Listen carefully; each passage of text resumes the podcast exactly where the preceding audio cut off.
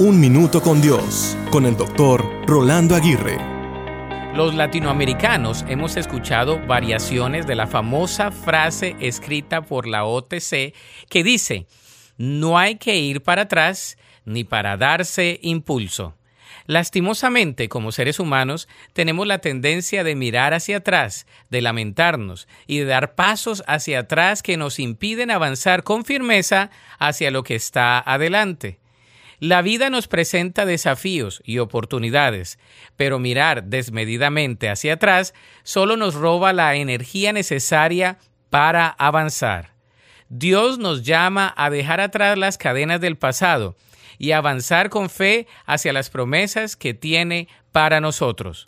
Por lo tanto, decidamos no retroceder ni para coger impulso, sino en lo contrario, avanzar con propósito y confianza en Dios.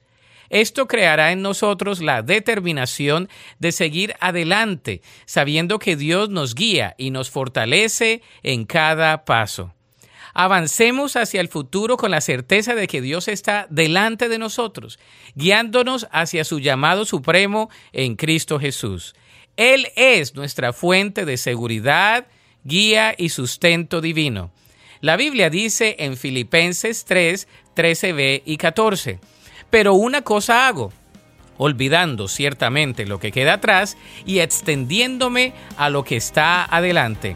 Prosigo a la meta, al premio del supremo llamamiento de Dios en Cristo Jesús. Para escuchar episodios anteriores, visita unminutocondios.org.